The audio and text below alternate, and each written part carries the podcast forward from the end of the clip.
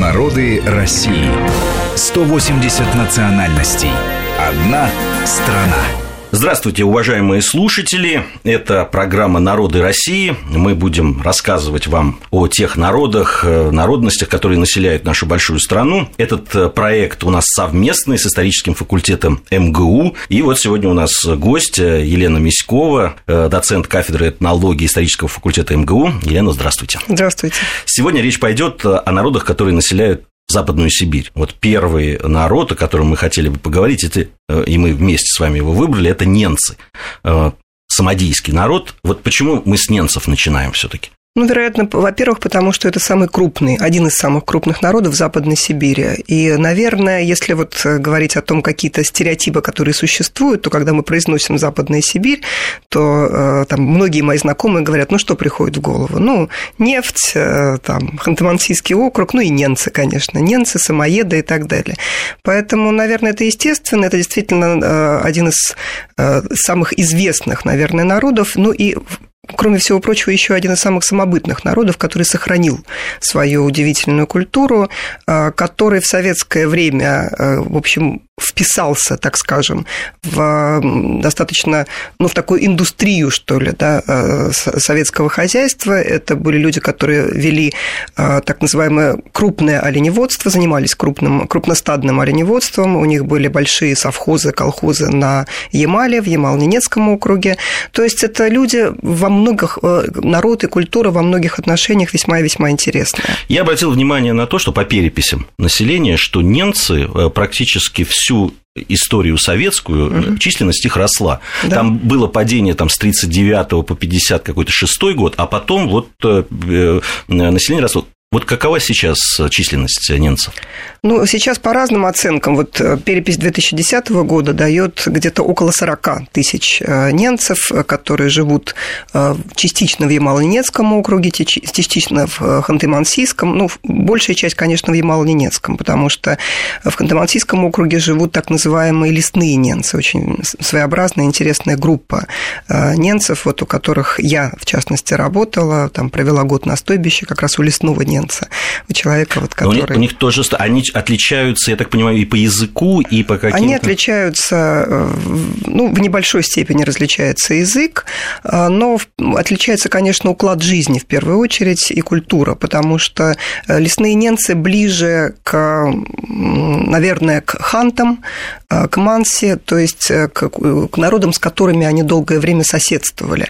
Но, конечно же, все равно самобытность их сохраняется даже вот в условиях антимансийского Приморского округа в лесных условиях, в лесотундре, они умудря... умудрились сохранить оленеводство. Конечно, не в той мере, в какой это на Ямале.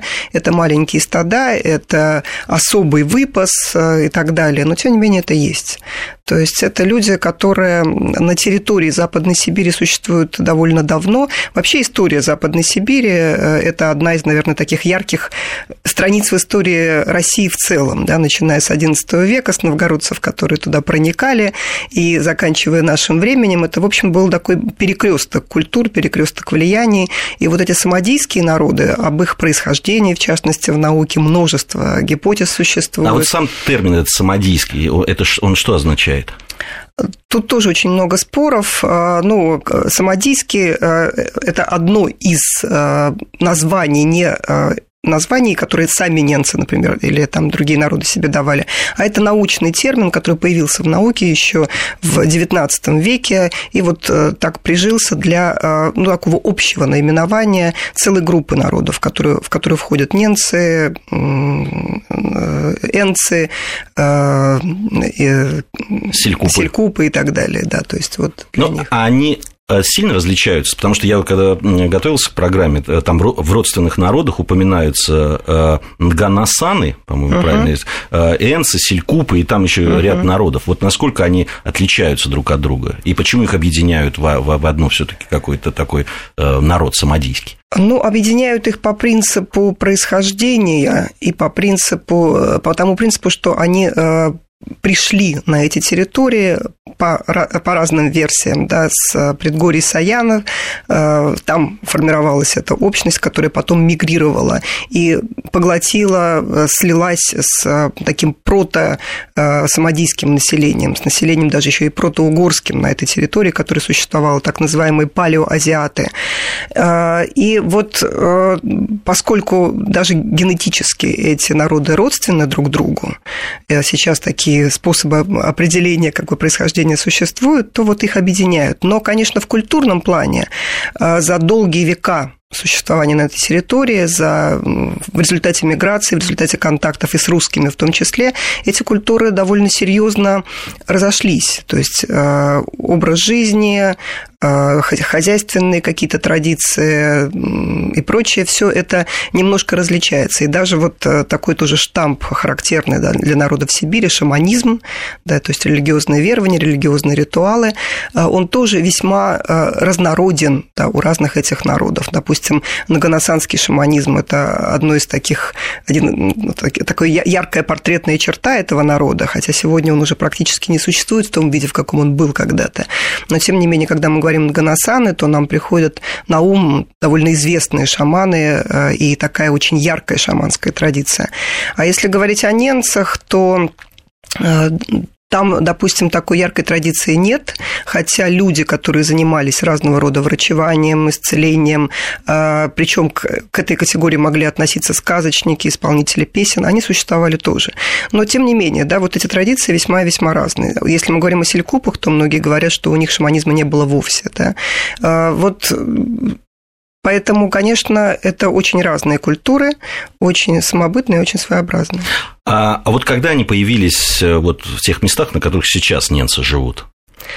Ну, по, опять же, по разным версиям и по разным гипотезам научным, это, так сказать, разное время, но принято считать, что вот эта миграция произошла в эпоху, э, в, на рубеже первого тысячелетия до и первого тысячелетия нашей эры.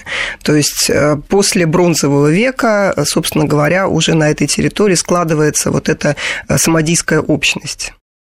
А вот мы сказали, что делятся на две этнографические группы, сказали, что есть лесные, но есть еще не назвали вторую группу, я, насколько я понимаю, она более многочисленная. Это просто, да, так да, сказать, э, тундровые. Тундровые немцы, да. да. А, э, тундровые, то есть они живут э, в основном в тундре, и если говорить о том, вот, об отличии от лесных, основной их вид занятий – это оленеводство, насколько да, я понимаю. Да, основной. И вот как сейчас, вот вы говорили, в советское время они сохранили да, это вот большое, uh-huh. большие оленьи стада, а сейчас как обстоит дело? Чем сейчас занимаются?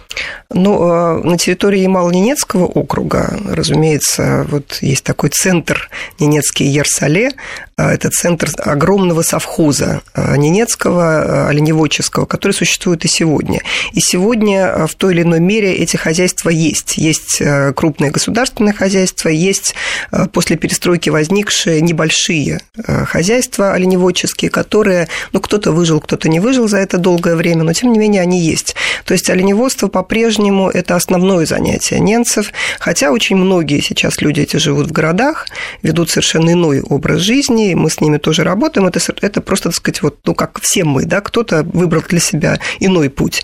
Но все таки они предпочитают и стремятся, и как-то защищают всегда вот это свое традиционное хозяйство, и, конечно, э, с одной стороны, вот эти перестроечные годы сыграли, в общем, такую тяжелую и плохую роль, да, потому что очень многие государственные хозяйства развалились, и поддержка, да, вот такой э, протекции со стороны государства прекратилась отношению к этим народам, а все таки эти отрасли, эти культуры, они всегда нуждаются в такой поддержке, на мой взгляд. А с другой стороны, э, в эти же годы было принято очень много интересных, например, законов о поддержке традиционного образа жизни, о так называемых традиционных угодьях, о традиционном природопользовании. Это помогло людям выжить, помогло им сформировать даже, я бы сказала, какую-то новую идеологию культурную, когда олень стал таким вот суперсимволом этой культуры, вокруг которого вращается все. Ну, я так понимаю, что олень с суперсимволом был и до этого, или нет? Или сейчас вот как-то а, особо это Конечно, он был всегда, но все таки сейчас вокруг этого выстроилась идеология. Да, идеология существования, идеология защиты своих прав. Я считаю, что это абсолютно верно. А, ну, мы э, говорили о том, как складывалась э, судьба этого народа в советские времена, но взаимоотношения, там, допустим, с русскими и с большим русским государством начались гораздо раньше. А, там где-то в XVI веке да. Э, да, там, э, продвижение русских на восток, тогда вот на немецких территориях начали строить опорные пункты, остроги их там угу. называли городки, и тогда вот и Сургут появился. Сургут, Абдорск. Абдорск, да, Туруханск. Да, да, да. Насколько это взаимодействие для немцев было там болезненным или угу. это проходило более там спокойно?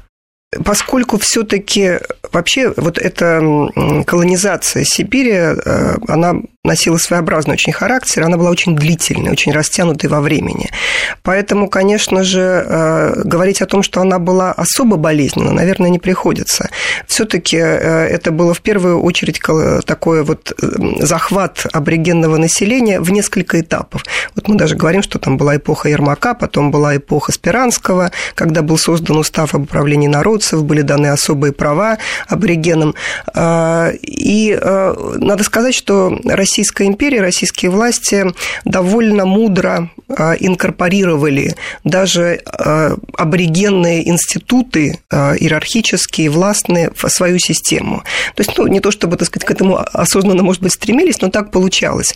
Поэтому ненцы, в отличие, кстати говоря, от многих других народов, да, не были в таких уж серьезных каких-то столкновениях с русскими, хотя, конечно, вот, допустим, при установлении советской власти целый ряд вот таких восстаний э, был, так же, как, например, было знаменитое Казымское восстание хантов, так вот было такое сопротивление немцев, но в первую очередь, конечно, потому что это была э, коллективизация. Коллективизация, она проходила везде одинаково, к сожалению, и наступление, например, на, опять же, так сказать, на шаманов, да, на людей, которые, которых обвиняли в шаманизме, тоже, тоже происходило.